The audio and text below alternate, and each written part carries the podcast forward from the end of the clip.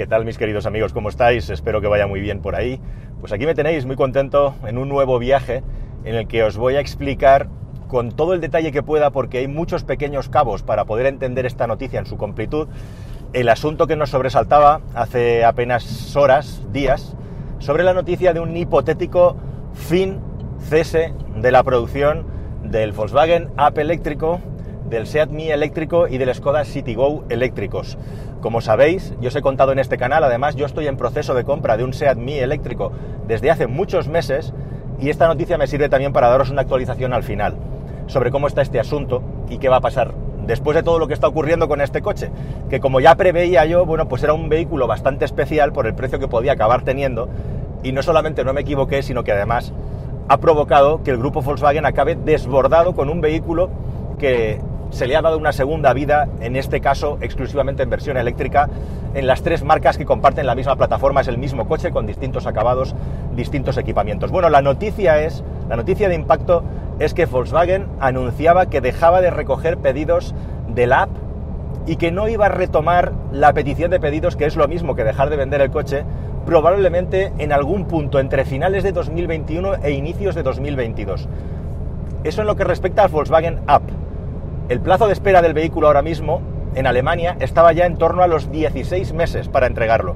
Con lo cual, aquí había dos opciones, solamente hay dos posibilidades. O aumentas la producción del coche o dejas de venderlo porque al final estás llegando ya a unos plazos que son inviables para poder dar un servicio mínimamente interesante a tus potenciales clientes. Pero no solo eso, ojo, hay quien está diciendo, no, no, simplemente paran de venderlo porque, bueno, están desbordados en cuanto a pedidos y no pueden aumentar más la producción. Ahora hablamos de eso, de la producción del coche, que es la parte que menos se ha contado. La cuestión es que además Skoda, el Citigo de Skoda, se estaba vendiendo igual de bien.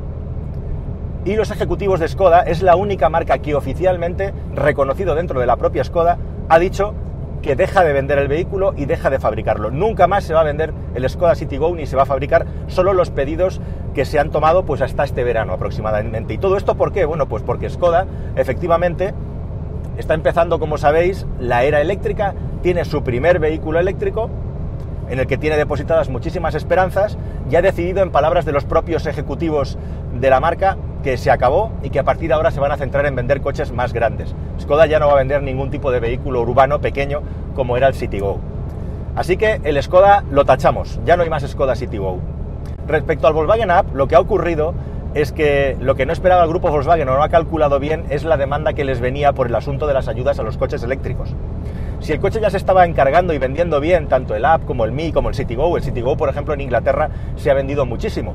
En el resto de países fuera de España, la gente tiene como primera opción el App y el Citigo, y el Mi siempre es la última opción. A lo mejor al contrario que en nuestro país, pero vamos por partes. En lo que respecta al Volkswagen, contaba un ejecutivo de la marca que en marzo habían acumulado en los tres primeros meses del año 20.000 pedidos, pero entonces 20.000 pedidos que era un poco eh, lo que ellos tenían calculado prácticamente para un año entero. Pero es que entonces llegan las ayudas del Estado alemán a los vehículos eléctricos y se descuelgan con una reducción del IVA, por un lado, y por otro lado con unas ayudas de hasta 8.000 euros. Con lo cual, ese vehículo, en función de una serie de tablas, tasas, el coche que entregas, etcétera, de unos 21.000 euros que valía en Alemania de precio de tarifa, te lo podías acabar comprando por menos de 12.000 euros. Como yo os conté cuando eh, grabé el vídeo en el que explicaba que había comprado un Seat Mii eléctrico, es un coche que desde luego por debajo de los 15.000 euros, si te da servicio para moverte por ciudad, etcétera, por entornos urbanos o no hacer muchos kilómetros, es un vehículo eléctrico que lo estúpido es comprarse un coche térmico, teniendo ese coche. Bueno, pues en Alemania, un país como Alemania, con el coste de la vida que tiene, poderte comprar un coche eléctrico con más de 200 kilómetros de autonomía, 250, eh, por menos de 12.000 euros es una bicoca. Resultado, en marzo llevaban acumulados 20.000 pedidos, pero es que en el mes de julio, en el mes de julio de este año, donde todo se ha disparado, recibieron en un solo mes los mismos pedidos que ellos tenían planificados para nueve meses, con lo cual la demanda se ha disparado hasta tal punto que han decidido cortar por lo sano. Así que en el caso de Volkswagen está la duda de saber cuando llegue final de 2021, inicio de 2022, si este coche se va a retomar la producción para vender nuevas unidades, porque la producción va a seguir, lógicamente, para atender todos los pedidos que tienen, o si directamente ya no van a vender más Volkswagen App, e-App en este caso, porque entre 2023 y 2025 se supone que llega el nuevo vehículo eléctrico del grupo Volkswagen. Un vehículo eléctrico que podría ser el, ID1 sobre la plataforma MEB, que si habéis seguido mi canal y mis redes sociales sabréis igualmente que era un proyecto por el que estaba pugnando SEAT. Y al final se ha quedado sin él. Así que, probablemente, si nos fuéramos a 2022 para que Volkswagen supere este cuello de botella y su pequeño eléctrico urbano sale en 2023, el EAP haya desaparecido también. Eso a día de hoy no lo sabemos, pero cabe esa posibilidad. Y respecto al SEAT Me, igualmente SEAT ha quitado el coche de la venta en web. Tú puedes seguir consultándolo, pero no puedes hacer pedidos del SEAT Me. O sea, ahora mismo está cancelada la venta de los tres coches y no está claro, pero parece que en 2021 se volverá a vender. El SEAT Me, en este caso además tenéis que tener en cuenta que Volkswagen está en plena ofensiva con sus coches ID, ID3 e ID4, perdón. Skoda también tiene su vehículo eléctrico ya, con el ENIAC. Y SEAT es la única marca, si recordáis en este canal lo habéis visto también, que se ha quedado sin su coche eléctrico puesto que el Born ha sacado Cupra. O sea que a nivel de probabilidad es bastante factible que la poca producción, el poco margen que le quede a la fábrica de Bratislava sobre la que ahora os hablo, que es la clave de todo esto, siga produciendo sean mis eléctricos, teniendo en cuenta que a lo mejor SEAT no ha cubierto su cupo, pero también ya os digo que en Alemania, estoy seguro en Inglaterra, cuando se acaban los EAPs, cuando se acaban los CityGos, la gente va a ir a comprar mis, porque es el mismo coche básicamente. Así que vamos a ver qué ocurre. Pero desde un punto de vista de las emisiones y de la necesidad de tener un vehículo cero emisiones, a la marca del grupo que más le interesa seguir manteniendo la producción de este pequeño coche urbano es justamente a SEAT porque se ha quedado sin coche eléctrico. Sí, vendrá el León híbrido enchufable con etiqueta cero, vendrán los subs híbridos enchufables, pero eléctricos puros no tiene ninguno SEAT. Así que de estos tres, probablemente el que más probabilidades tiene de sobrevivir, bajo mi punto de vista, es el Seat Estos coches, estos tres coches, se producen desde que salió el vehículo con motor térmico en la fábrica de Bratislava en Eslovaquia, que es una fábrica muy interesante porque es una especie de cul-de-sac dentro del grupo Volkswagen en el que se producen nada menos que coches para las cinco marcas del grupo. Se produce desde el pequeñito hasta el Porsche Cayenne o partes del Porsche Cayenne, pero también se produce en el Audi Q7 y también se produce el Volkswagen Touareg. Y además, además eh, en 2019 se decidió que parte de la producción del Skoda Karoq se iba a llevar también a Bratislava. Es una fábrica que en 2019 produjo 400.000 automóviles eh, de una manera resumida, de los cuales, según la propia fábrica declarado en una visita que se hizo el año pasado, no es nada fácil encontrar el volumen de producción de esa fábrica, dijeron que habían fabricado 405.000 coches, de los cuales el 45% correspondían a estos tres pequeños urbanos. Podemos deducir de eso, podemos inferir que la capacidad de producción de estos pequeños coches roza los 200.000 unidades por año, que se tienen que repartir entre las tres marcas. Pero además ahora como ha entrado el Skoda, probablemente sea menos. Así que, sin saber exactamente cuántas eh, unidades del Karoq se producen en esta fábrica, más de 175, 180.000 unidades del Mi, Go y EAP no se pueden producir ahí y está claro que les ha desbordado. Es una fábrica que está compartida, es una fábrica gigantesca, 12.000 empleados, o sea, tiene un tamaño parecido al de Seat en Martorell, casi medio millón de vehículos anuales, y ahí está la clave.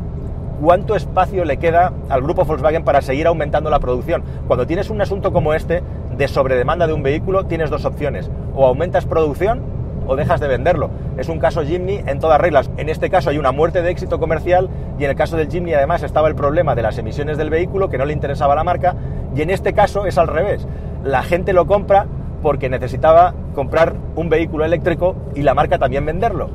Pero se les ha ido de las manos en un momento además en el que tanto Volkswagen como Skoda están en pleno lanzamiento de sus gamas eléctricas y no les interesa para nada que de cada cliente que entra en un concesionario se planteen comprar ese pequeño vehículo eléctrico más barato teniendo en cuenta que tienen que vender muchísimos, muchísimos, muchísimos ID3 y tienen que vender muchísimos ENIACs. O sea que desde un punto de vista comercial también Volkswagen, eh, teniendo en cuenta que ese coche prácticamente lo vendían a pérdidas, pues no les interesa. Con lo cual ya tenemos la tormenta perfecta que explica por qué con todos estos factores probablemente se acabó la producción de estos tres coches. Como digo, el que queda en duda y probablemente pueda sobrevivir, pero vamos a verlo, vamos a verlo, va a ser el Seat Me. Desde luego, imposible de comprar ya CityGo, imposible de momento comprar EAP hasta 2022 y vamos a ver cuando llegue 2022 la decisión de Volkswagen sobre su ID1 si lo saca en 2023 o en 2025 y vamos a ver qué pasa con el Mi, que a lo mejor, como digo, es el que más pronto que tarde va a poder volver a abrir la producción. De un coche, como veis, además, que está claro que la marca lo ha producido como puente, como transición, hasta que la gama ID, que la gama ID estuviera lista para poderse lanzar de una manera masiva, cosa que ocurre ahora en septiembre coincidiendo con el quinto aniversario del Dieselgate, sobre el que por cierto os estoy preparando el vídeo definitivo de mi canal en una próxima entrega. Si no te has suscrito al canal ya, ya lo estás haciendo, porque os voy a contar un montón de cosas del Dieselgate que no se han explicado todavía lo suficientemente bien. Bueno, y por último, ya para terminar, después de toda esta sorprendente noticia sobre mi Seat me lo compré, o lo encargué, mejor dicho, en enero, me dijeron 5 o 6 semanas, nos hemos plantado en septiembre, y nueve meses más tarde, en lugar de un mes y medio como me dijeron, mi Seat Mii afortunadamente se produjo en el mes de agosto en Bratislava y está ya en España. Yo os dije en el vídeo y lo dejé muy claro que era un vehículo súper interesante, pero que yo no me lo iba a comprar si no recibía las ayudas. Y resulta que estamos en el mes de septiembre y en España solamente la Comunidad de Madrid y la Comunidad Valenciana han publicado las ayudas del Plan MOVES. No sabemos qué puñeta está pasando y a qué puñeta espera la Administración. Está claro que el asunto de la crisis sanitaria lo ha puesto todo patas arriba en la Administración, pero es alucinante que a estas alturas de la película no hayan salido las convocatorias. Y ojo, ojo, porque tienen hasta el 17 de septiembre de 2020 para sacarlas, para que se pueda aplicar a ellas en cada una de las comunidades autónomas. Bueno, afortunadamente yo no tengo de mis varias residencias, tengo la posibilidad de pedir la ayuda fuera de Madrid y de Valencia, no necesito esas ayudas que además están ya agotadas, según tengo entendido, con lo cual voy a intentar eh, conseguir, si es que eh, las, autoridades autonómicas sacan las ayudas, con lo cual me va a quedar además, eh, bueno, pues un precio espectacular y sigo adelante con el SEAT Me siempre que salgan, como digo, la convocatoria de ayudas antes del 17 de septiembre, a la vuelta de la esquina, según grabo esto, pues nos quedan siete días más o menos. A todo esto también os digo que en todo este periodo entre medias se ha visto cómo a medida que aumentaba la demanda del vehículo y el grupo veía que la gente lo pedía como churros al coche, le han ido subiendo el precio. Desde que yo encargué el SEAT Me hasta que han parado la venta del vehículo, la comercialización de estas tres plataformas compartidas, de estos tres productos con una plataforma compartida, mejor dicho, el precio ha subido como 2.000 euros. Como ha ocurrido con otros muchos coches, y os hemos venido contando y denunciando igualmente en el canal. Así que esta es la situación. Otro caso de muerte de éxito de un coche que además ahora pisa el lanzamiento de otros vehículos eléctricos en un contexto de producción residual, en una fábrica donde se producen muchos productos minoritarios de una marca, en la que de repente uno explota por el efecto de la electrificación. Y una reflexión más me gustaría hacer al propósito de todo esto. Y es que efectivamente, si se vende un coche eléctrico interesante, un coche eléctrico barato, por debajo de los 18.000 euros, la gente lo compra. Y sobre todo si hay ayudas, además, ¿no? Como es el caso, por ejemplo, de Alemania. Aquí en España seguimos esperando. Así que nada más, queridos amigos, esta pequeña anécdota, eh, pues ya veis que te da una cadena de noticias y de informaciones súper interesantes, a cual más. Ya dijimos que nos íbamos a divertir mucho sobre cómo estaba la industria del automóvil en los próximos meses y años y aquí lo estáis viendo.